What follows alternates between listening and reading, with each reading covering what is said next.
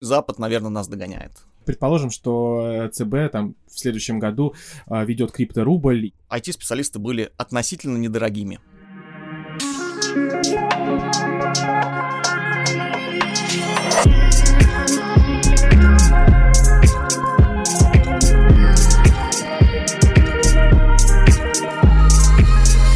А, добрый день, а, друзья. В эфире сегодня в очередной раз а, подкаста «За окном Россия». Ну, сегодня хочу сказать, что за окном у нас а, российский интернет-форум, потому что записываемся мы именно здесь. И в студии Алексей а, Грибков, заместитель генерального директора «Сравни.ру». Алексей, привет. Привет, привет. Про «Сравни.ру». Если честно, я давно знаю о проекте, но при этом не могу сказать, что последние там 3-4 месяца заходил на «Сравни.ру», и что-то делал. Вот а, можешь рассказать, а что такое Сравни.ру сегодня? Начну с того, что просто немножко поправлю. Не всего Сравни.ру. Я заместитель генерального директора одной из компаний группы Сравни.ру, которая занимается финансовым маркетплейсом, но чуть попозже, чуть попозже об этом поговорим. Если в целом про всю группу компаний Сравни.ру, то мы специализируемся на таких двух больших направлениях. Это страхование и банковские продукты. Не знаю, наверное, не заходил, потому что недавно ОСАГО тебе не нужно было покупать, а если, например, нужно было бы покупать, и ты там сравнивал бы цены, искал более удобное предложение, скорее всего бы так или иначе столкнулся бы с площадкой. Или если бы ну, в последнее время вот э, вклады, да, стали очень популярны, ставки менялись, поэтому тоже, возможно, бы столкнулся. Э, сравнирую сейчас э, топ-2 точно, да, в каких-то направлениях, топ-1 в каких-то направлениях, топ-2 площадка по аудитории, финансовой отрасли. Ну и вот э, растем, растем, очень хорошо развиваемся и верим в будущее. Финтех в России э, реально самый классный. А вот если брать в мировом масштабе, многие говорят, что в России а, все а, финансовые сервисы и услуги ну, по сути, номер один. И с точки зрения юзабилити, с точки зрения тех а, сервисов, которые есть внутри приложения, это типа бомба самая. Абсолютно с тобой согласен. Здесь э, трудно возразить. Если посмотреть так на весь мир, да, то э, западные компании точно с точки зрения финтеха, вот, на мой взгляд, отстают. Если смотреть, на что мы можем опереться, да, где можем посмотреть какие-то новые идеи, то это Азия. Вот мое мнение такое, что Азия это топ-1, чуть впереди, да, ну, если возьмем Азию там, во главе с Китаем. А, дальше мы, а, там очень близко, да, где-то подсматриваем идеи, движемся очень быстрыми темпами. Ну и Запад, наверное, нас догоняет. А почему так произошло? Потому что мы а, любим а, чтобы с, с деньгами обращаться красиво и быстро, или с чем вот это связано? Ну, то есть я не поверю в то, что на Западе, например, нету классных разработчиков, которые могли бы сделать там лучшие финтех-сервисы. То есть или нету запроса от аудитории? Смотри, я думаю, основная причина кроется в том, что э, банковская отрасль розничная, в России она достаточно молодая. То есть по сравнению с западными странами, в которых вот человек имел счет в банке, пользовался качественными продуктами, чеками, да, когда-то, э, по сравнению вот с этими западными странами, у нас опыт использования банковских продуктов, он небольшой.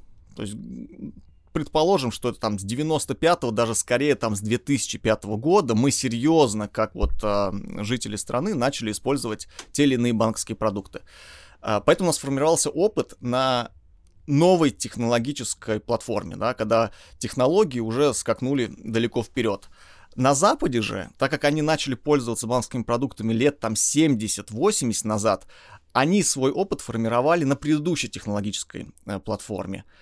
И, ну, сам понимаешь, как бы революция не происходит в моменте, да, то есть э, просто они там плавно развивались э, создавали, улучшали, улучшали свои сервисы, а мы когда начали создавать сервисы, мы уже их создавали с другой точки отсчета. Uh-huh. А, это первая такая большая причина, да, что просто более молодой э, банковский рынок у нас.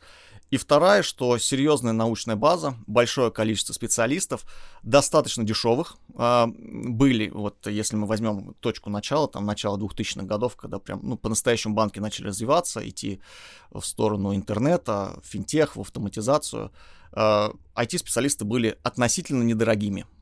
Их было много. Ну вот Это вторая важная У меня есть причина. такое мнение, и я думаю, что многие с ним, наверное, даже согласятся, что в связи с, а, с той ситуацией, о которой ты сейчас говоришь, а, что у нас а, не было вот этого опыта использования финансовых услуг в России, то из-за этого а, люди не понимают, каким образом они расходуют а, свои деньги через приложение и не воспринимают а, те деньги, которые у них есть а, в приложении, на самом деле не на счете они считают, а именно в приложении, то мы сталкиваемся с очень низкой финансовой грамотностью нашего населения.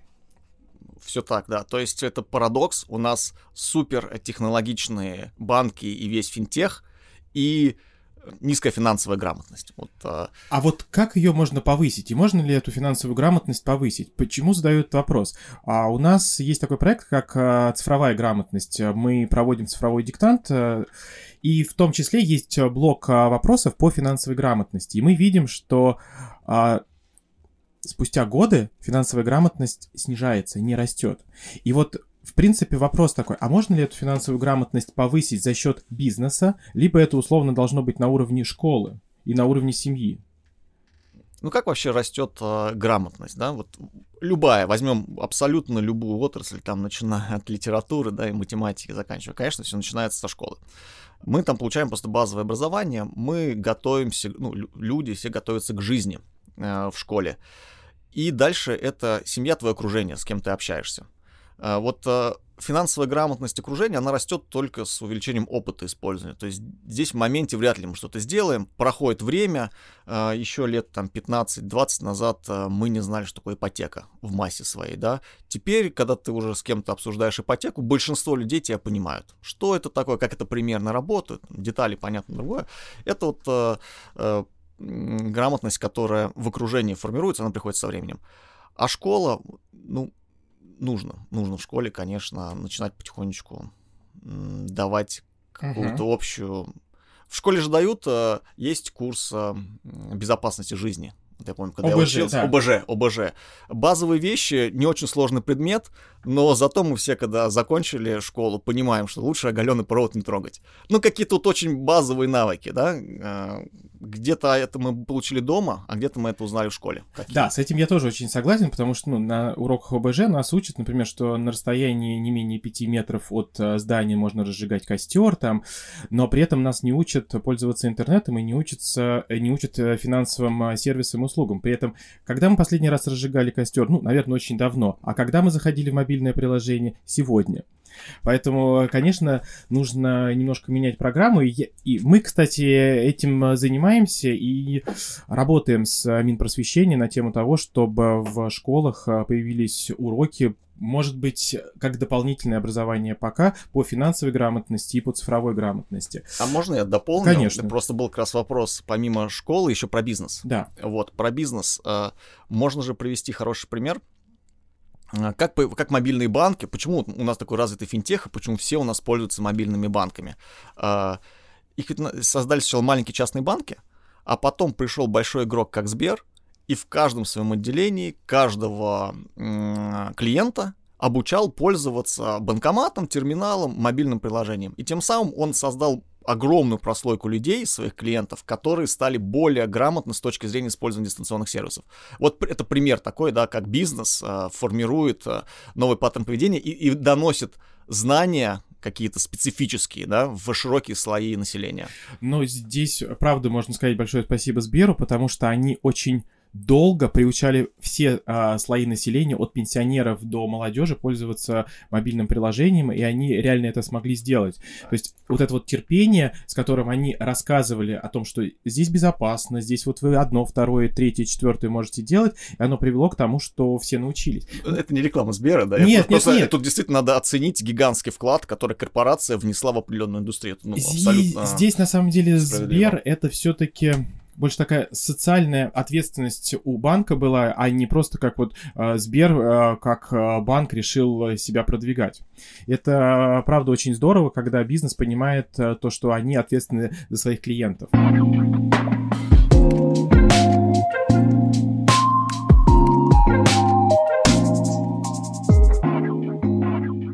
Принципе, на Сравни.ру а, есть тоже большая контентная часть, а, связанная не а, только там с как выбрать а, страховку, но и, в принципе, и про финансовые услуги, про финансовые сервисы.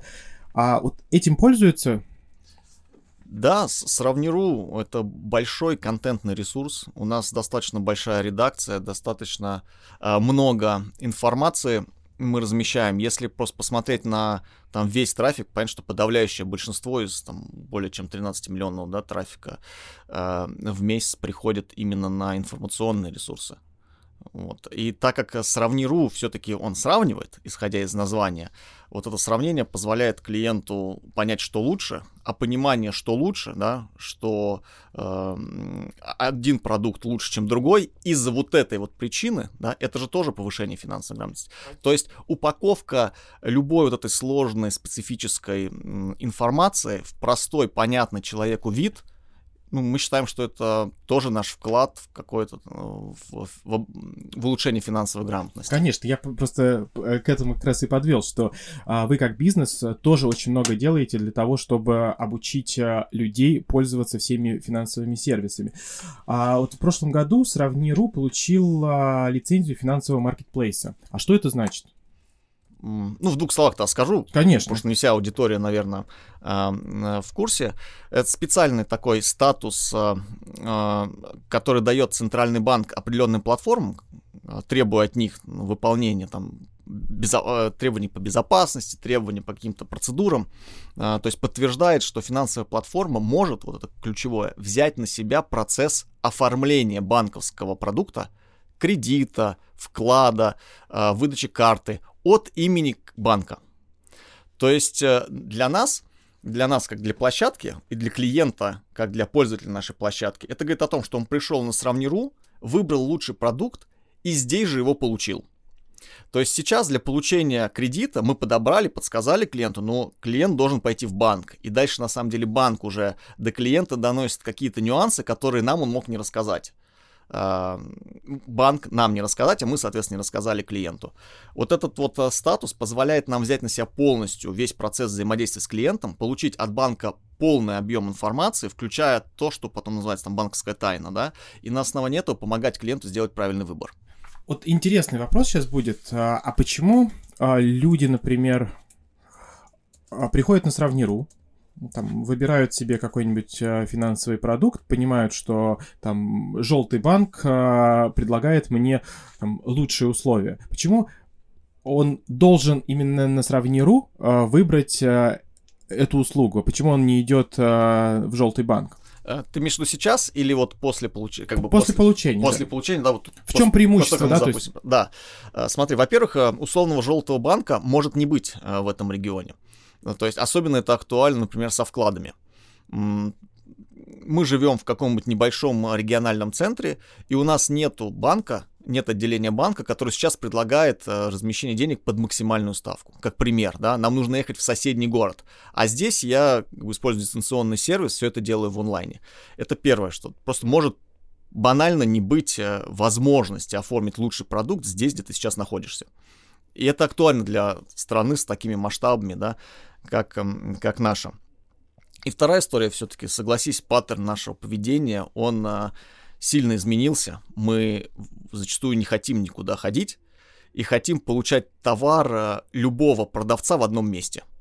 Вот сейчас в банк, а, если ты пользуешься одним банком, но тебе нравится продукт другого банка, ты обязан пойти в него. Ну, так устроено. Если ты был уже клиентом до этого, то ты можешь воспользоваться мобильным приложением. А если не был клиентом, то ты обязан э, стать клиентом банка сначала. Подожди, а ты хочешь сказать, что если я это буду делать у вас, то мне не нужно будет идти в отделение? Нет, не нужно. То есть это полностью онлайн история да, получается? Да, да, то есть мы забираем эту историю полностью в онлайн. Э, закон, этот новый проект Национального банка позволяет трансформировать вот это клиентское поведение, собрать в одном месте разные предложения разных банков и дать клиенту возможность полностью дистанционно оформить.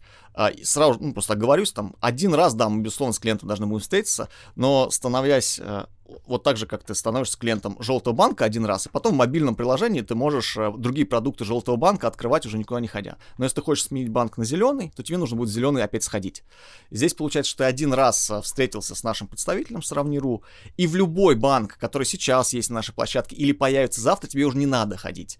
Потому что мы этому банку скажем, что мы этого клиента знаем, вот, и вы нам можете полностью доверять, потому что мы видели его паспорт, и мы вам всю любую информацию по этому клиенту в моменте дадим. Потому что это наш клиент, у нас есть статус Центрального банка, и вы к нему теперь относитесь как к своему клиенту. Неважно, знали ли вы этого клиента раньше или нет. Не, ну вот это классно, потому что действительно я один раз а, пришел к вам, а дальше могу пользоваться абсолютно э, чем хочу и, и, и полностью онлайн. Да. И вот в этом заключается наш э, проект, да, сейчас наша задача подключать все больше и больше банков. Сейчас... А такие, кстати, вот маркетплейсы за рубежом есть? Вот, например, в Америке, да, где, в принципе, все равно очень сильно развита финансовая система. Да. А, смотри, это все упирается в две вещи, в законодательство и в технологии. Конечно, есть э, более развит э, на Западе OpenAPI, оно чуть старше имеет, но где-то чуть-чуть отличается законодательство. Поэтому прям вот полных аналогов то, что я писал, да, то, что мы делаем, э, на текущий момент я не знаю. Но при этом есть, конечно, на построенные на Open API разные финтехи, которые часть этой задачи решают в определенных продуктах.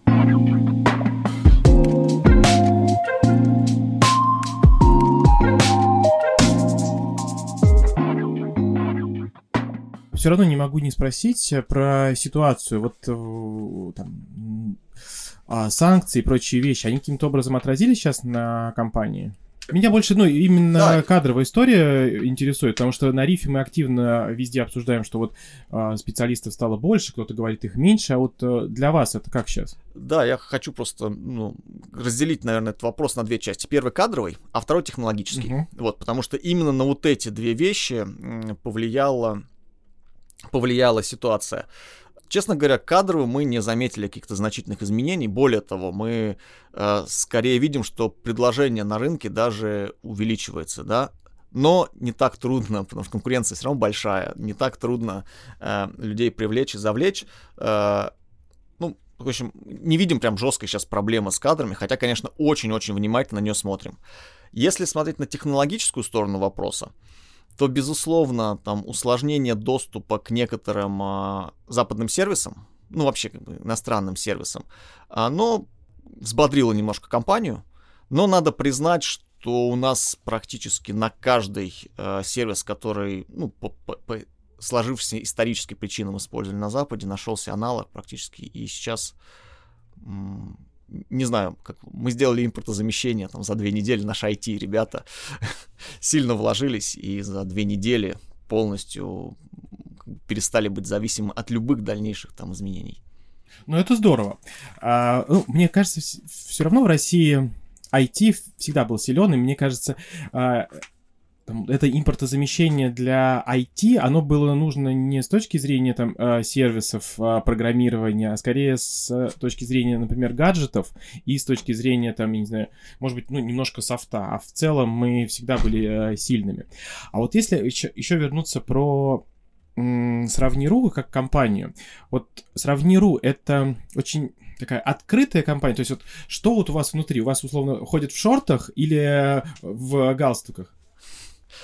Uh, несмотря на то, что мы рядом с банками и страховыми, конечно, мы ходим в шортах. uh, нет, uh, структура сравниру супер открыта. У нас это как основа культуры, да.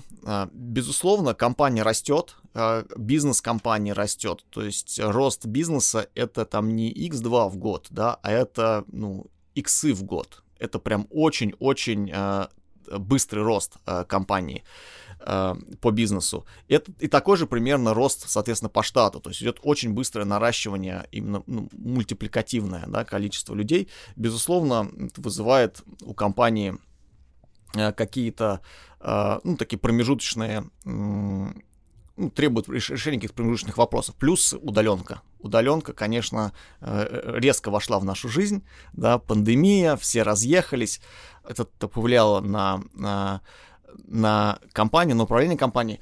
И вот э, то, что культура компании очень открыта, доста- очень, достаточно много горизонтальных взаимодействий, мы их приветствуем, мы их стараемся выстраивать, где это не получается, как раз это становится обсуждением на самом высоком уровне, да, и постоянно дискуссия идет вокруг этого. Именно открытость компании позволила на удаленке нам не потерять эффективность. Удаленка сохранилась сейчас? Большинство сотрудников, наверное, ну так вот разделить на скидку, ну 70 на 30 э, удаленно. То есть Может быть 70 в 40, офисе, 40 да? на 60, да, то есть меньшая часть в офисе. А, меньшая часть. Меньшая, меньшая часть в офисе. да, Интересно. меньшая часть в И офисе. удается полноценно управлять всеми? Потому что вот у нас, например, да, я просто на, на своем примере, у нас сначала тоже все хотели удаленно, удаленно работать, а пришло какое-то время, все сказали, а мы хотим в офис. И я в какой-то день пришел, я понимаю, что нам не хватает рабочих мест, потому что все пришли в офис, а сесть негде. Ну, кстати, у нас сейчас тоже придут все в офис, сесть будет негде всем. Это правда. Э, Смотри, вот э, я чуть выше сказал, что есть нюансы, да, которые мы постоянно решаем. Эти вот нюансы и возникли из-за того, что все удаленно, и это эффективность мы не потеряли, но какие-то вещи, там, как э, собраться в пятницу, попить вина, да, и обменяться э, информацией, вот они исчезли.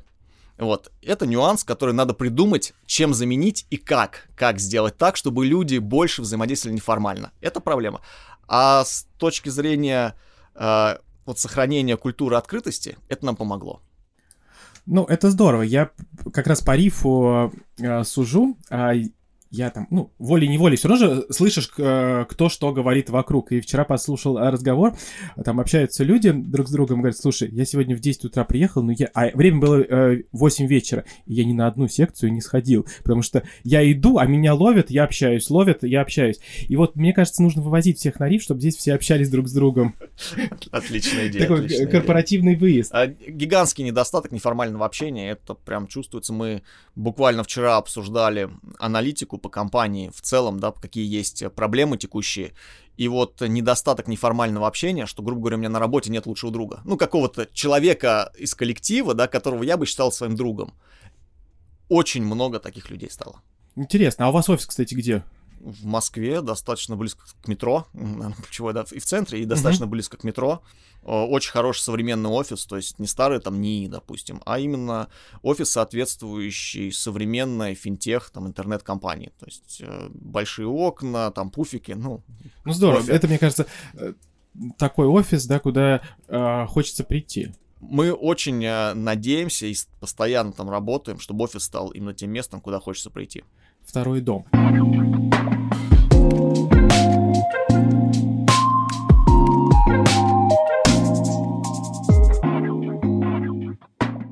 А вот если еще про сравниру и про э, потенциально новые э, сервисы и услуги. Есть, например, а, что-то в разработке, ну, о чем можно, например, говорить уже сегодня, либо то, о чем ты мечтаешь, чтобы появилось на сравниру, ну, например, мешает законодательство российское. Есть какие-то аналоги, например, там за рубежом, там в Китае, может быть, в Гонконге. Вот хочется в России реализовать, но законодательство не позволяет. Смотри, не то, что, наверное, не позволяет, может быть, м, еще не обязывает, да. А, На самом деле, очень хочется, чтобы а, достроить финансовый м, полноценный финтех, который, грубо говоря, позволит клиенту в одном приложении решать все свои финансовые вопросы со всеми а, финансовыми организациями. Сложно говорю, да, со всеми банками в одном Мгм. приложении, чтобы а, можно было решать со всеми страховыми. Не хватает, наверное, вот OpenAPI.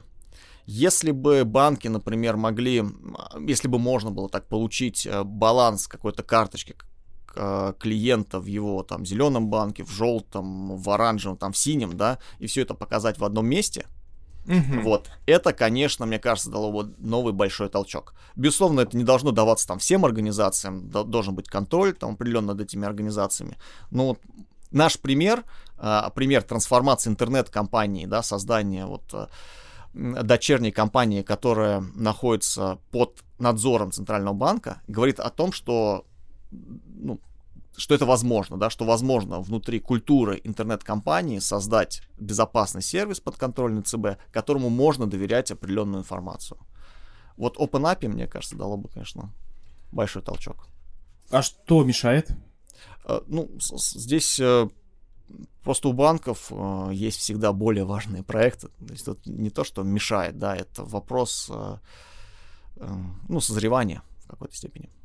То есть, Созревание рынка или созревание банковской сферы? э, со- Созревание, ну, ну, как банковская сфера, часть рынка, да, созревание, созревание всего банковского, банковского рынка.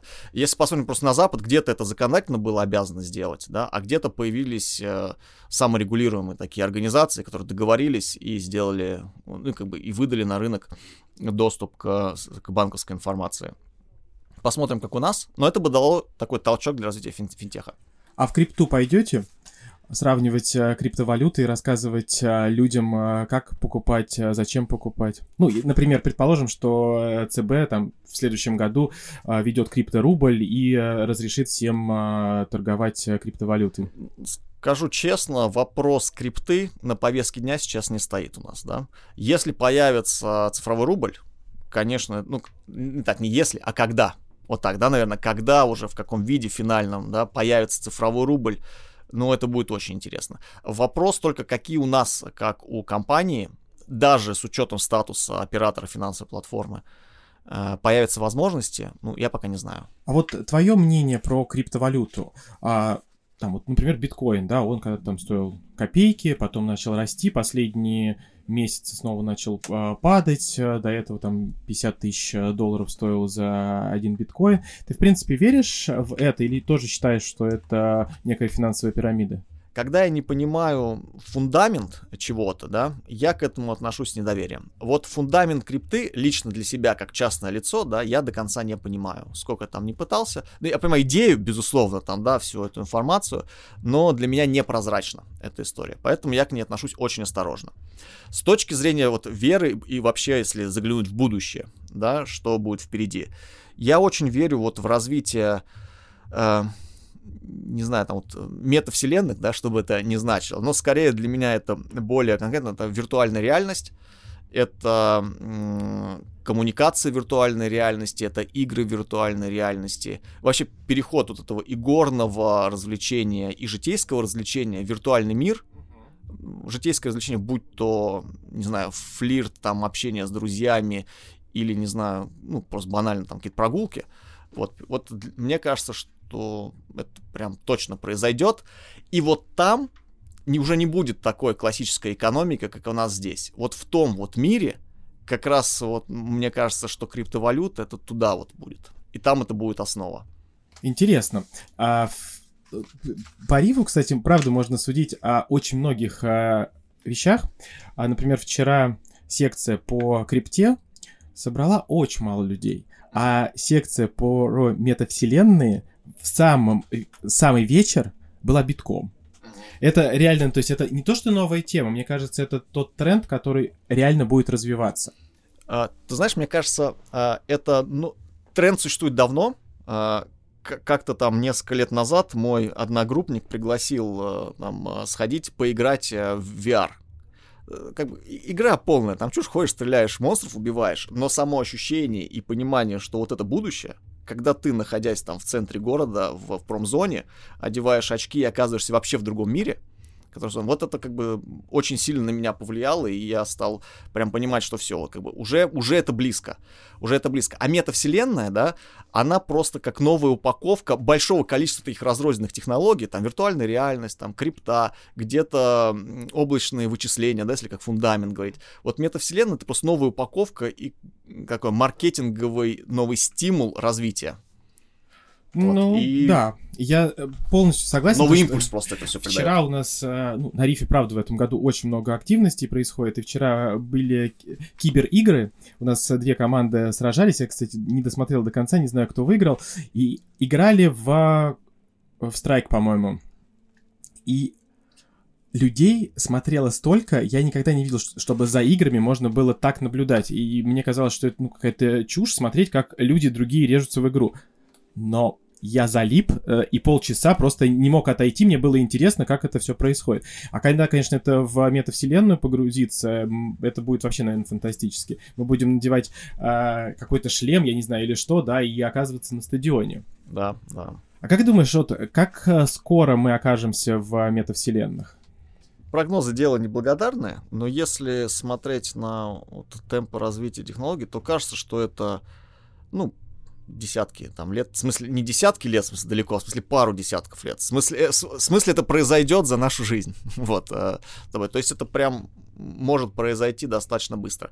А, но, опять же, это появление какой-то упакованной цельной истории, да, а вот проникновение этой упакованной цельной истории в массы, это там займет какое-то дополнительное время. Это знаешь, как, как электромобили. Вот появилась первая Тесла, да, но ведь еще она не заменила все, и мы понимаем, что она заменит, вот в Европе говорят к 40 году, что все машины станут электрическими к 40 году. Хотя появилась она первая там 10 лет назад.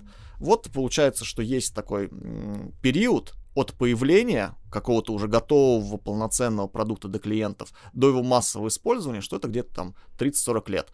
Э, продукт сейчас появляется, и вот в ближайшие там 20 лет он уже будет как бы набирать популярность. Ну да, но просто если мы сейчас э, с тобой неожиданно окажемся в Калифорнии, то мне кажется, там процентов 50 автомобилей уже электрические. Все, все верно. Как, как, какой-то регион быстрее переходит. Ну, вот просто про Европу буквально вчера слышал, что ну, смотрел аналитику, что они, по к 40 году считают, что все, будет 100% электротяга. Ну, думаю, что да. А сегодня 22 год. 18 лет они закладывают на практически полный переход. А, например, понятно, что у нас не произойдет к этому году полного перехода, да, и, скорее всего, там, например, где-нибудь в Индии не произойдет, в Китае там будет поинтенсивней. Ну вот. Но это все равно уже будет, представляешь, целый регион, как Европа. Сейчас это Калифорния, это один штат э, США, да, даже все США еще там не Конечно. 50% на электротяге. Ну, потому что это бизнес и лобби, потому что никто не готов а, сейчас взять и закрыть а, заводы по производству автомобилей, конечно, которые конечно, существуют. Это конечно. же колоссальные деньги. А, ты сказал, что прогнозы неблагодарное дело, но все же спрошу. Вот а, сравни РУ через 5 лет. Это маркетплейс чего? Я тебе не отвечу сейчас однозначно на этот вопрос. А, объясню почему. Мы точно а, хотим себя видеть лидерами в страховании и в банковской индустрии. Сто процентов, да. Но, например, на, на этой неделе, да, по-моему, мы сообщили о том, что у нас э, образование вертикаль открывается, да, и там проводим эксперименты. Э, наш директор по развитию проводил эксперименты там с э, медтехом. Тоже смотрел на эту индустрию очень, э, ну, так пристально, да. И мы смотрим. Поэтому я бы так два сценария развития тебе сказал, да. Первое, что это мы топ-1, да, и полностью э, предлагаем клиенту сервис, то есть от и до, end-to-end, да, в страховании и финансах во всех продуктах. Э, депозит, э, кредит, карта, там, расчеты, э, страхование ОСАГО, каска, там, за рубеж, поездки, дети, все-все-все-все. Топ-1, то есть ты зашел на сайт, из клиент сайта, все, ты можешь полностью свою жизнь э, в финансах и страховании закрыть. Это первый сценарий. Топ-1 компания очень большая, значимая, известная. И вариант 2 это то же самое, только еще у тебя есть помимо э, страхования и банков э, другие вертикали. Вот. А как будет развиваться ситуация, покажет на самом деле только время и насколько у нас э, получается делать что-то новое, не теряя фокус на наших вот основных направлениях. Супер. А, мне кажется, все получится, потому что команда большая и глаза у всех горящие.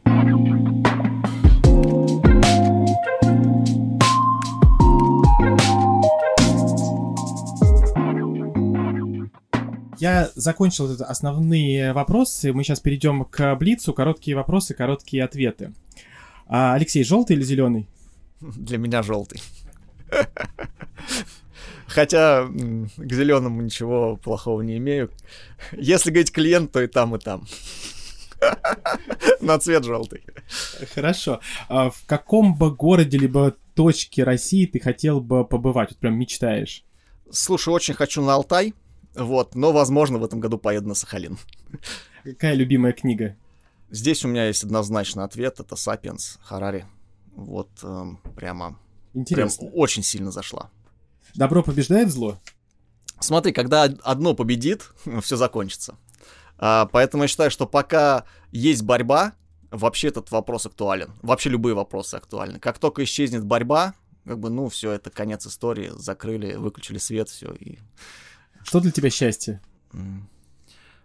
Слушай, э, в разный период времени разное. То есть, э, когда ты молод, счастье это там тусоваться с друзьями, быть свободным, да. Когда становишься постарше, счастье это когда ты понимаешь, что у тебя есть что-то там, что останется после тебя. Поэтому счастье это находиться в гармонии в каждый период твоего времени, твоего развития. Спасибо тебе большое. Мы поговорили и про бизнес, мы поговорили про тренды, и поговорили немножко про личное. С нами сегодня был Алексей Грибков из Сравниру. Спасибо, Алексей. Спасибо.